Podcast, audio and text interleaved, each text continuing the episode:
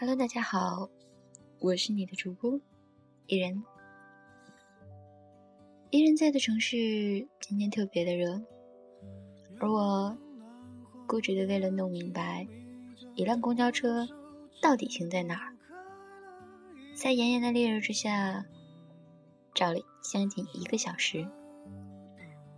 当时感觉自己都要虚脱了，也感觉自己有点傻。回家以后，和家里人说了今天的事情。他们说：“你是傻子吗？别人才不会像你一样傻呢。”你说的对不对？我都无所谓，就只是因为看你以为再找个时间。依然今天想和大家谈谈。无处不在、神秘强大的别人，不知道当我亲爱的你把事情办砸的时候，当考试成绩发下来，你发现成绩不高的时候，当你做了什么丢人的事儿的时候，家人、朋友会不会对你说：“你怎么不如别人？”要是别人做这件事，一定比你强。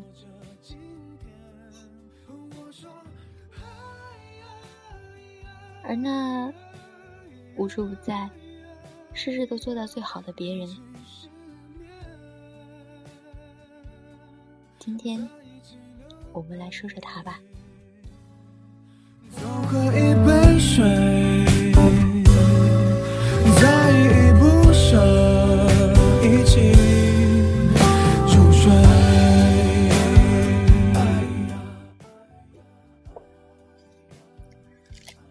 上最恐怖的生物的名字叫做别人。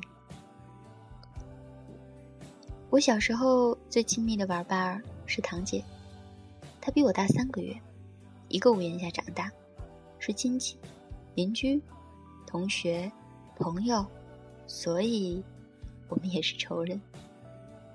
我们总是因为一件小事儿争吵，争得不可开交的时候就开打。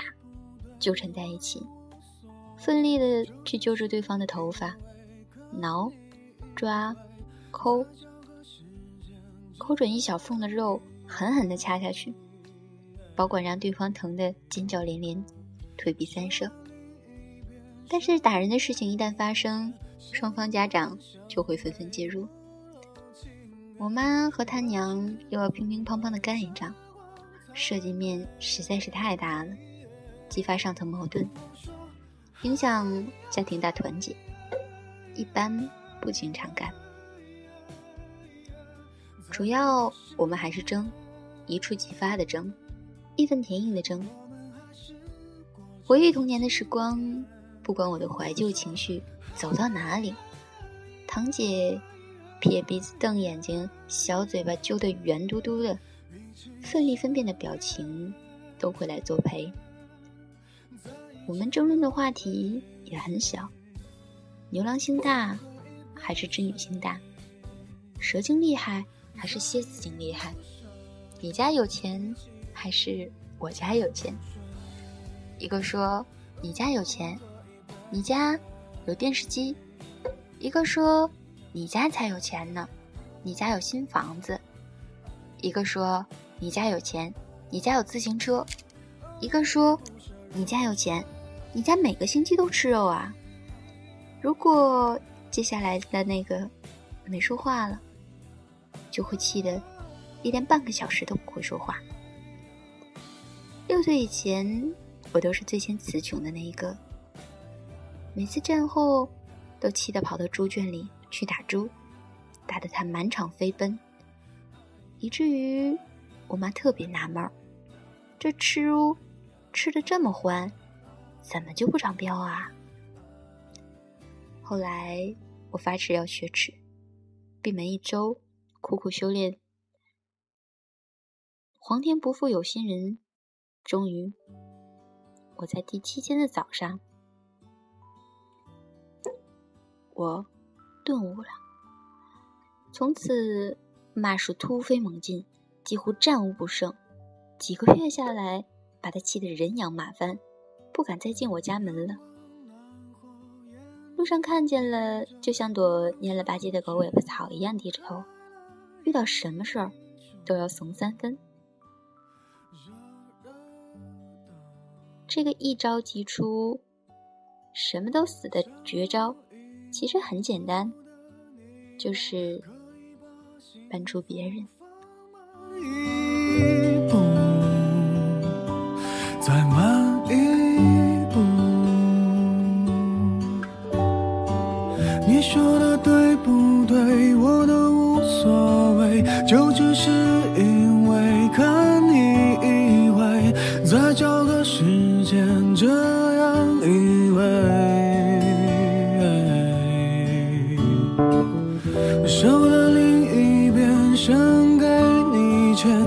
向南向北我都情愿。比如上一个争执，如果我是接下来的那个，就会说你家才有钱。别人都这么说的，在这个强大、神秘、浩浩荡荡、令人毛骨悚然的别人面前，堂姐立刻停住了嘴，一脸惧色。啊，别人真是这么说的吗？那还有假？谁啊？好多。至于具体是哪个，你就不用知道了。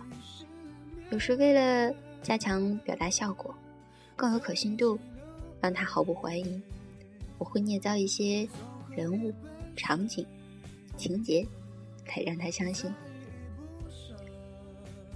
后来，我眼见着他在别人的阴影里直不起腰，人变得自卑、脆弱，说话细声细气，走路瞻前顾后，不敢说真心话，更甭提追求真正想要的东西。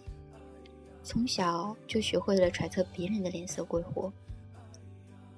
我姑姑是个真性情的人，经常白着眼说：“金金，你怎么这么胆小，一点都没有朝气。”那时我一点都没有觉得良心不安，反而天真的以为自己赢了和他的八年抗战，很有一种有志者事竟成的成就感。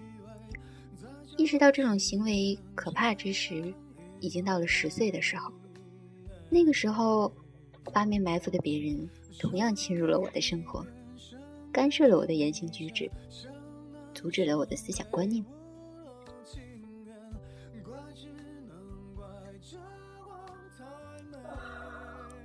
这个时候，将别人引入家中的好客者，是我的父亲。这个中年男人，一辈子都在不厌其烦地说着别人家的孩子，别人家的老婆。别人家的房子，别人家的车子，还有添油加醋的转达别人对我们家的差评。在这栋八十年代的瓦屋，他粗着嗓门，斜着眼睛，巍峨的伫立在我面前，使用我当初对堂姐用过的招数，以其人之道还治其人之身的来攻击我。你这只蠢货，你知不知道别人怎么说你？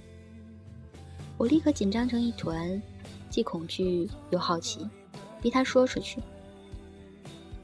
我怎么了？别人怎么说我了？我都不想说呀！你，你呀，说你骄傲，说你现实，说你什么都办不好，说你蠢的要吃药，说你差的要哭，说你一事无成，说你是垃圾。他滔滔不绝的说着，年复一年的说着。直到现在，他仍然使用这种语言对我和我对话。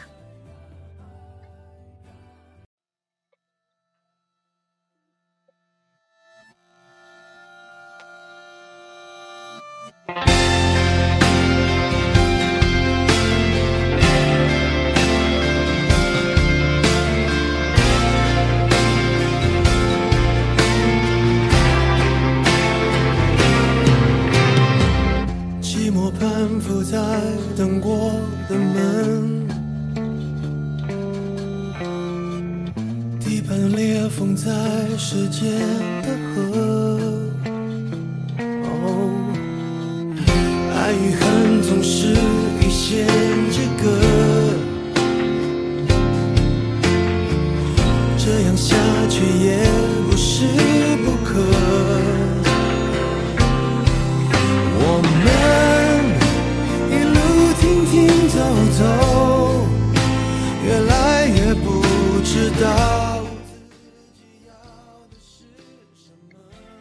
少时容易受心理暗示，在这些刻薄的字眼和别人的轻贱比喻中，觉得满世界都是敌意，唇枪舌战，白眼口水满天的飞，于是特别的痛苦，厌学厌世，甚至厌弃自己，觉得活着本身就是一种无期徒刑。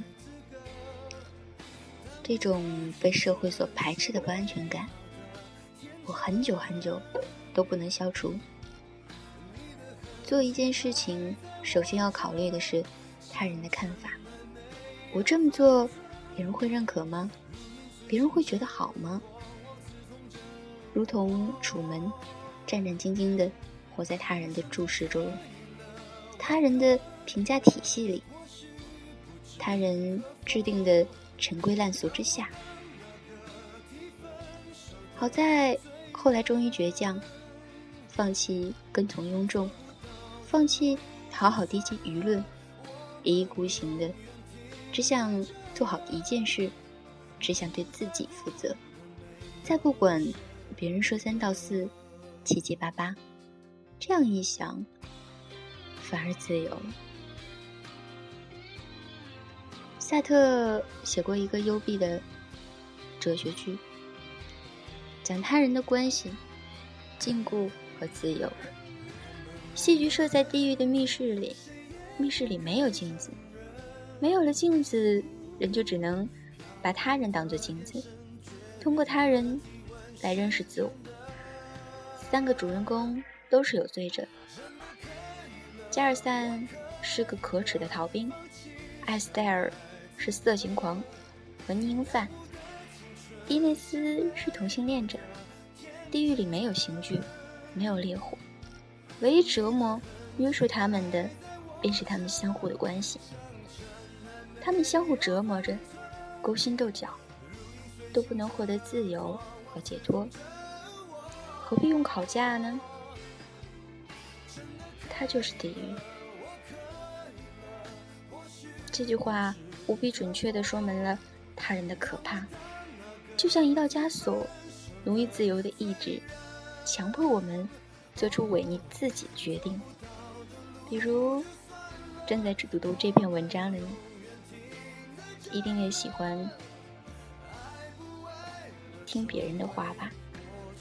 一定也上了不喜欢的学校，干了不喜欢的工作，买了不喜欢的衣服，说了有违内心的话。归根到底，都是被别人所支配，想顺从，想讨好，想获得他人的认可和称赞。但是后来，你一定也发现，这种讨好得不偿失。别人那么多，即使疲于奔命，也不可能面面俱到吧？某一天，回首半生，你发现。自己没有做成一件无愧于自己的事，几乎所有的认真都用在人事关系，而非事情的本身上。这是值得的吗？我不知道。赛特说：“不管处于何种地狱般的环境，我们都有自由去打破它。如果谁也不打破，也是他们的自由。”自由的将自己置身于地狱之中，选择自由是自由，选择不自由同样也是自由。但我还是觉得，像我堂姐那样被别人吓得肝胆俱裂的孩子，真的好可怜。顺便说一下，现在她活得很好看。嫁了老公，生了宝宝，打着一份工，没有任何绯闻，没有任何噩耗，只是偶尔去看他，收听量只有个位数的微博，我心里都会很心酸，因为没有一句是在表达快乐。